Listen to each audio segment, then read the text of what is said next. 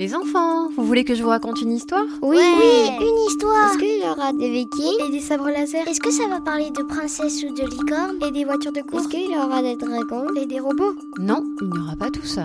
Mais il y aura bien mieux, parce que je vais vous raconter des légendes polynésiennes. Oh, c'est trop cool les légendes polynésiennes. Vous êtes prêts? Oui. Installez-vous bien, fermez les yeux et écoutez. Ok. Dans le premier épisode, nous avons découvert la tribu mystérieuse de Marukoa, ses beaux guerriers et ses belles vaïnées. Nous avons également suivi l'histoire de la naissance de la petite Romia, un bébé mystérieux aux yeux verts, dont la vie allait faire basculer toute l'histoire du village.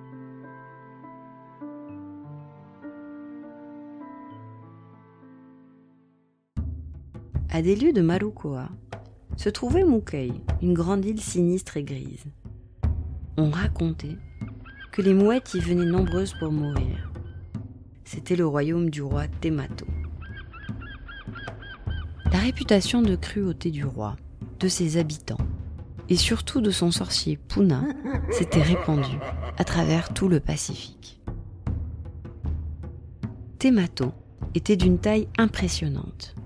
Il avait une grosse tête, avec un crâne rasé, des yeux noirs inquiétants, un grand nez plat et une grosse bouche. Mais ce qui terrifiait chacun, c'était la couleur de son cou et son visage, plus noir que le reste de son corps. Il avait fait construire un grand marais, constitué de pierres et de crânes humains, où il tenait des cérémonies en présence de son peuple et de son sorcier Puna, pour invoquer le dieu Olo, tueur d'hommes. Puna vivait dans une grotte sombre et humide. C'était un homme maigre de taille moyenne.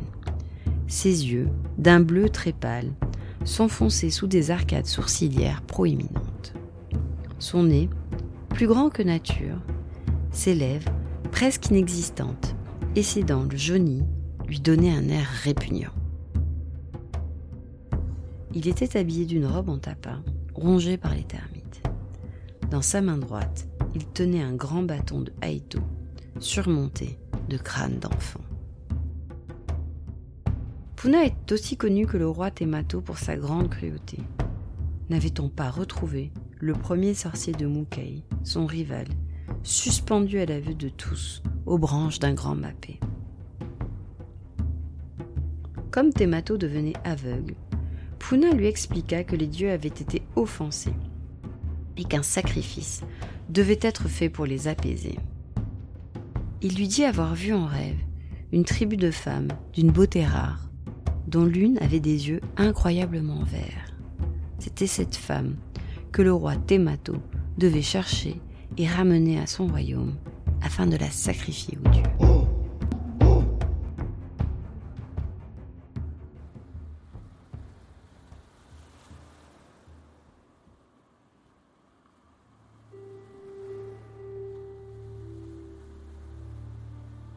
Des années plus tard, sur l'île de Marukoa, et après des jours de préparation intense, une grande fête avait lieu en l'honneur des hommes de la tribu, qui s'apprêtaient à partir sur leur pirogue pour plusieurs jours de pêche. Devenu jeune homme, Tavi pouvait enfin se joindre à l'expédition qui partait en mer, et il en était très fier. Pendant sept jours et sept nuits, les hommes de Marukoa plongèrent. Ils plongèrent si profondément qu'ils ne virent pas le temps passer. Et quand ils retournèrent finalement sur leur île, ils entendirent en approchant du rivage un son étrange, comme un gémissement continu et terrifiant. Lorsqu'ils foulèrent le sol, tout se tut.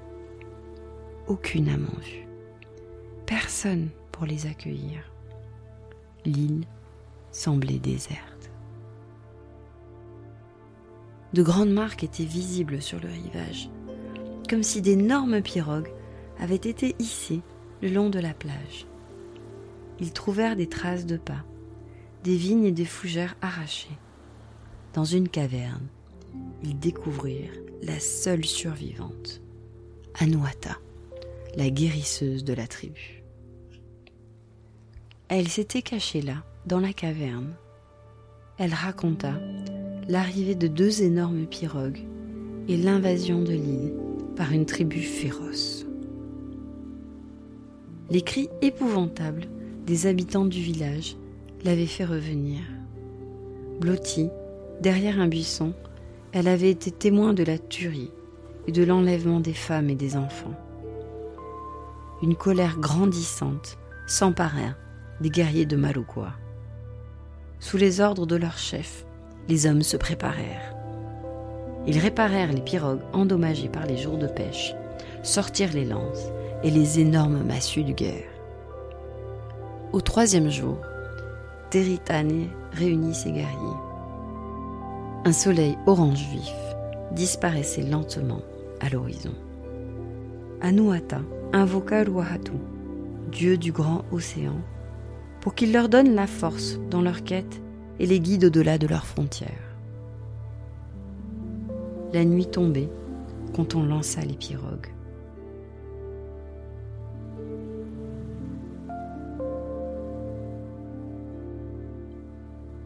Arc-boutés, les hommes de Marokoa fendirent l'océan de leurs rames au rythme d'un tambour posé à l'avant de la pirogue.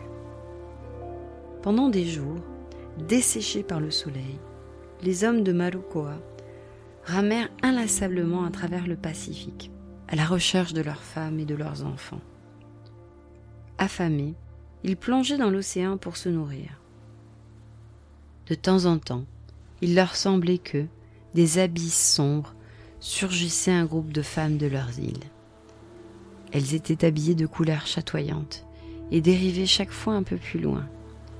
En suivant ces apparitions mystérieuses, ils finirent par échouer dans l'épaisseur d'une nuit sombre sur Mukei, l'île du roi Temato.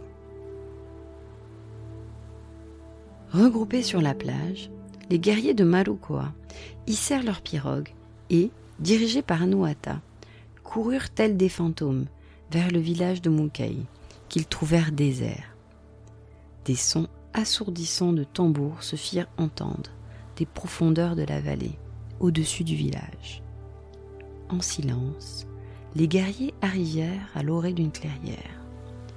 D'étranges formes humaines, en transe, se déplaçaient dans un cercle autour d'un grand feu, au rythme d'immenses tambours que battaient des hommes énormes.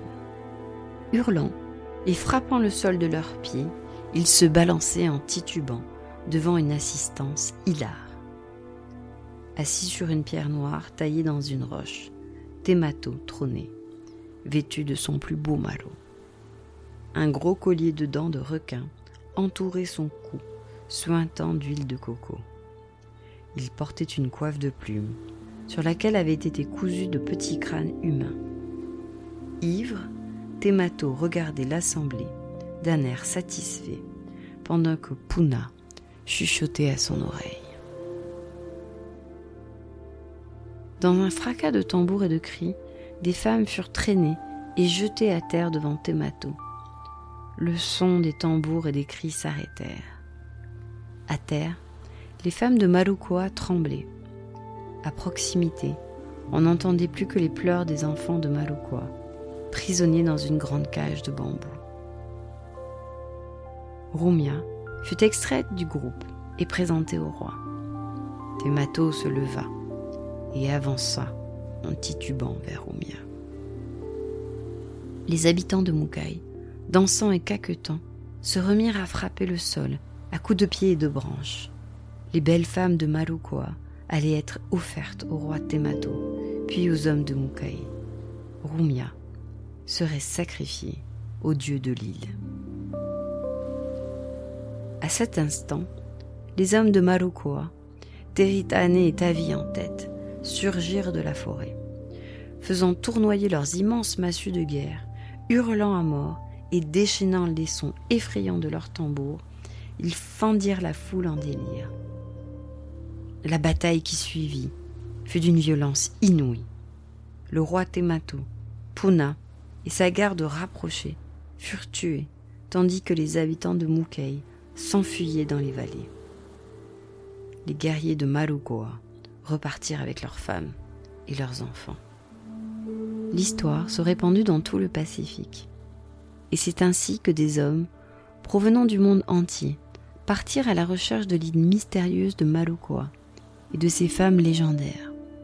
Certains revinrent avec des histoires fabuleuses, tandis que d'autres disparurent pour toujours, renforçant encore un peu plus la légende.